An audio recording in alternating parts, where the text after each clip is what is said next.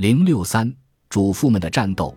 还有一种很划算的活动是商品试用，比如你买了一个月的保健品，花出去的钱将会全部以积分的形式返还。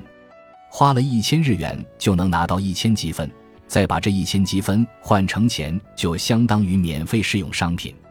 我那时对这个很着迷，一天能下十个左右的订单。事实上，用户不仅可以免费获得商品，还能将获得的积分发布到 SNS 上。这周拿到了三千积分，这类网络发言还能吸引更多的朋友。乍一看是天上掉馅饼，其实秋婷犯了个大错。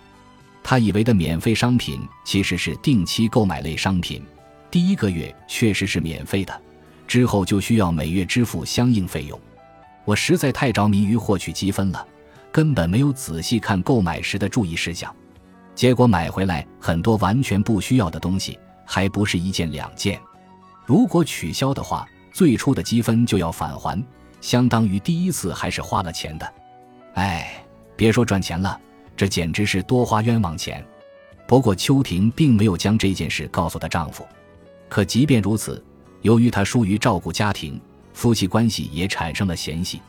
她为了挽回失败造成的损失，开始尝试接积分网站上的其他工作。比如录入文章或者给商品写评价，每项工作给的钱非常少，有的只有零点一日元，却存在鼓励使用者提高正确率的奖励机制。平台上会有每日排名发布，按照正确率高低依次排序，第一名会得到一万分，第一百名只有一百分，排名不同，获得的奖励积分也不同。我当时满脑子都在想，努力就能赚钱，能稍微挽回一些损失，却没想到之后会发生始料未及的事。为了保证输入文字的正确率，并且提高速度，秋婷每天一大早就开始忙活起来。她比以往更荒废了主妇的工作，餐桌上放的食物也变成了超市买的半成品和罐头。她并没有多少精力照顾孩子，母女之间的交流也少了。丈夫多次责怪她，但他根本没听进去。那时的秋婷不仅想获得积分，更想跻身排行榜的前几名，赢过其他用户。这种好胜情绪占据了她的内心。做这种工作的基本都是主妇，可以说是主妇之间的战斗。要是排名上升了，我会因为战胜了其他人而开心起来；但如果将这份喜悦分享到 SNS 上，会立刻受到嘲讽。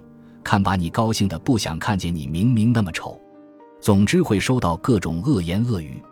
然而秋婷却没打算放弃积分网站，甚至愈战愈勇，因为她想向对方证明你们才是没用的。即便在女儿感冒发烧时，她也惦记着积分；照顾女儿时还不忘看手机，心思根本没法集中到女儿身上。好在女儿很快康复了。但那天他获得的积分只有五十，也就是五十日元。就是那个时候，我发现自己真的很傻。我的心全放在赢过其他主妇多赚点钱上，却忽略了最应该重视的人和事情。我曾经确实赚过一些钱，但觉得不能这样继续下去，于是就在那个时间点上放弃了。秋婷使用积分网站不过两年半的时间，剩余的积分换成钱还不到三十万日元。再除去购买不必要的商品，真正赚到的只有十万日元左右。如果除以秋婷花费的时间，换算成时薪，大概一个小时只有二十五日元。